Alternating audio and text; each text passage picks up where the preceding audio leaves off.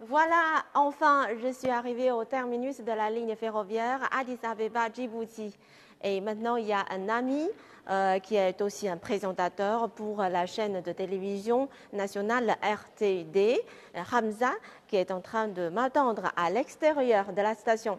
Je vais le rejoindre tout de suite. Allons-y.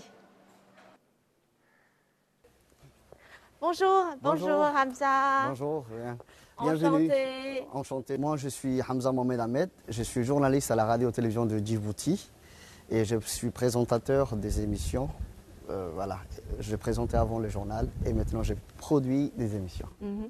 Et vous savez que notre mission d'aujourd'hui, c'est de trouver des éléments Mhm. euh, chinois à Djibouti. Donc, en tant que local, qu'est-ce que vous avez à me proposer? La première des choses, vous venez de prendre le train qui a été récemment inauguré en 2017 par euh, le président de la République djiboutien, son Excellence, M. Ismaël Margueli, et par le prom- et par l'ancien Premier ministre éthiopien, Haile Mariam Desalegn.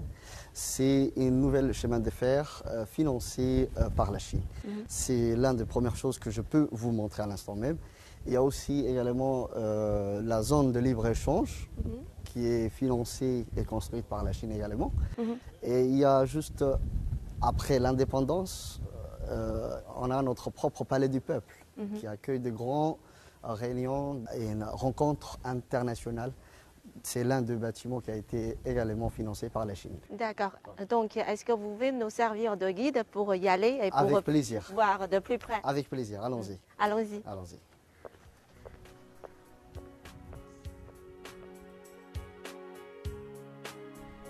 L'équipe de tournage de l'Afrique à travers les rails a pris le train en direction de Djibouti en compagnie de Ramzan Mohamed Ahmed, animateur de la chaîne de télévision djiboutienne RTD. Ils se sont lancés pour défi de trouver des éléments liés à la Chine dans les pays d'Afrique de l'Est. La première étape de leur voyage est la zone de libre-échange de Djibouti. La zone de libre-échange internationale de Djibouti a été développée et construite conjointement par l'autorité portuaire djiboutienne et China Merchant Group. En mai 2023, un total de 328 entreprises se sont installées dans le parc. Les produits de la zone de libre-échange sont exonérés de toute taxe et bénéficient de conditions commerciales préférentielles avec l'UE, les États-Unis et les pays du COMESA. La zone de libre-échange internationale de Djibouti est devenue une plateforme globale de services commerciaux et industriels compétitifs sur le plan international qui a efficacement stimulé le développement économique et social local et qui est devenu de manière progressive un nouveau moteur pour le développement économique de Djibouti et un hub de distribution important au sein du réseau logistique Est-Africain.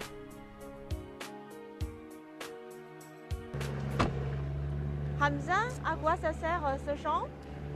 C'est un champ euh, de dépôt euh, des marchandises euh, qui sont destinées plus généralement euh, dans les marchés éthiopiens. Uh-huh. Donc on les stocke ici une fois que euh, elles sont atterries à Djibouti, donc on les stocke ici et après ils vont répartir euh, vers, euh, vers le pays de destination. D'accord. On va faire un petit tour? Ouais. Mais la plupart des, des voitures, des marchandises sont vendues euh, Ah, à en l'Éthiopie. D'accord.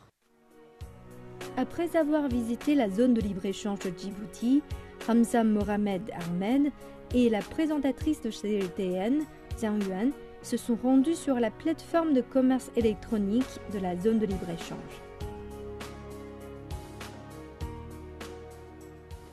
Hamza, Oui. à quoi ça sert ce bâtiment? Euh, ces bâtiments, elle s'appelle Djibouti International Tower. Mhm. Euh, C'est un bâtiment inauguré par le président de la République Mhm. en novembre 2019. Mhm.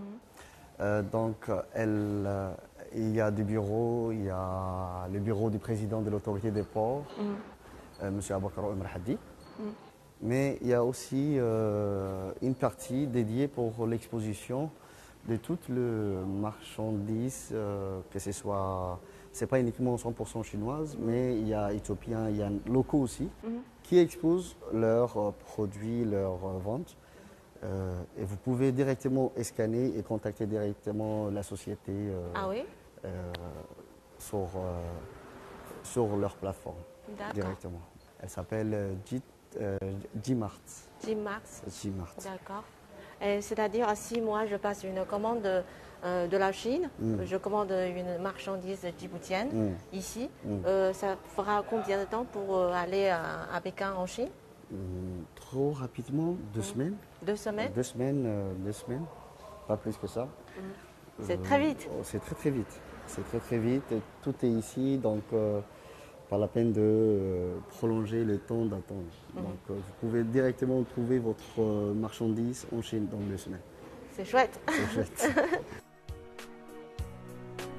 Après avoir visité la zone de libre-échange, l'équipe de tournage a suivi l'animateur de la télévision djiboutienne vers un nouveau lieu, le Palais du Peuple djiboutien, construit avec l'aide de la Chine.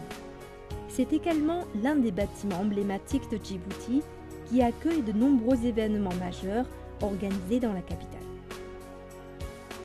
Johan, euh, on va aller euh, euh, dans le bureau du directeur du Palais du Peuple. Mhm. Il va vous essayer de vous présenter Mhm. le Palais du Peuple. D'accord. C'est un grand homme, c'est un grand artiste.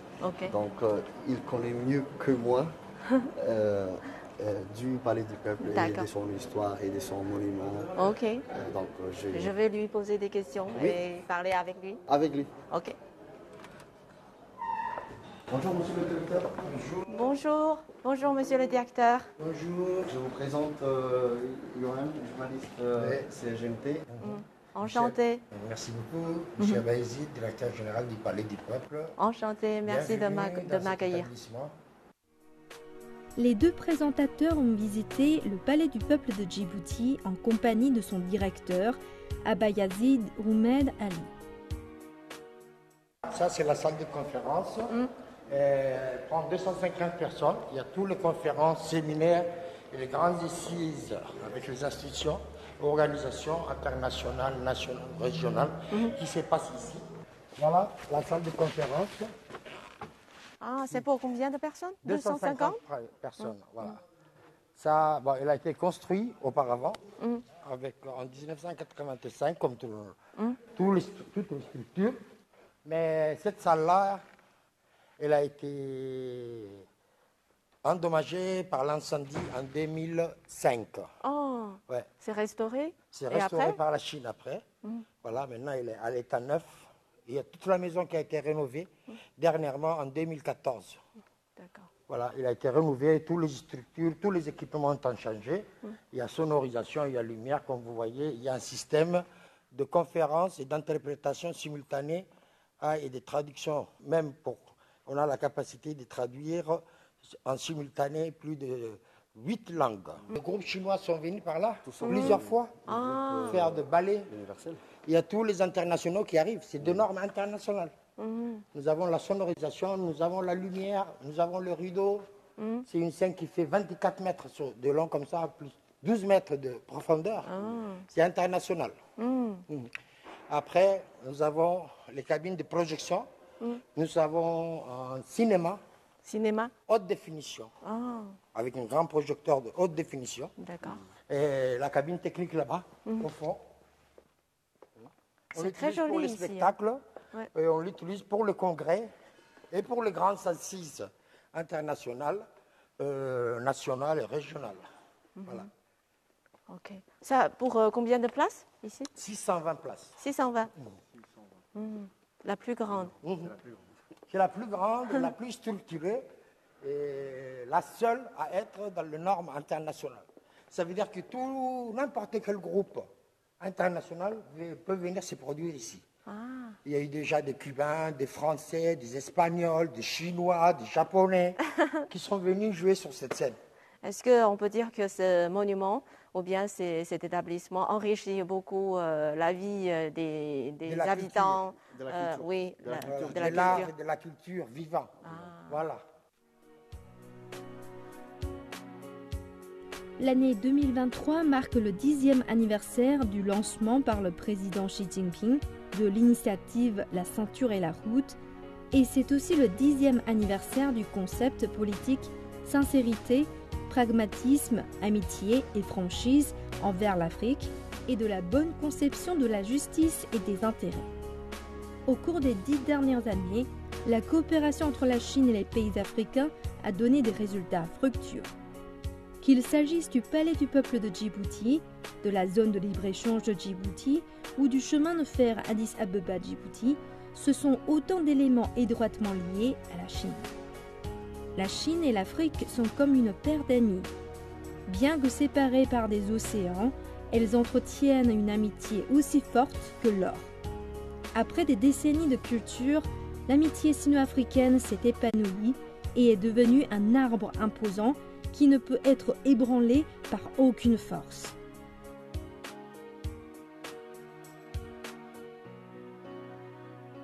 Voilà, notre émission touche à sa fin. Euh, merci beaucoup à notre ami Hamza. Euh, vous êtes journaliste pour la chaîne de télévision de RTD. Euh, grâce à vous, nous avons pu découvrir le Palais du Peuple, la zone de libre-échange de Djibouti, ainsi que la ligne ferroviaire Djibouti-Addis Abeba. Toutes ces réalisations ont témoigné la profonde amitié entre la Chine et Djibouti. Merci à vous d'avoir visité Djibouti. C'était un plaisir pour moi d'avoir été votre guide tout au long de cette émission. Au revoir. Merci, au revoir.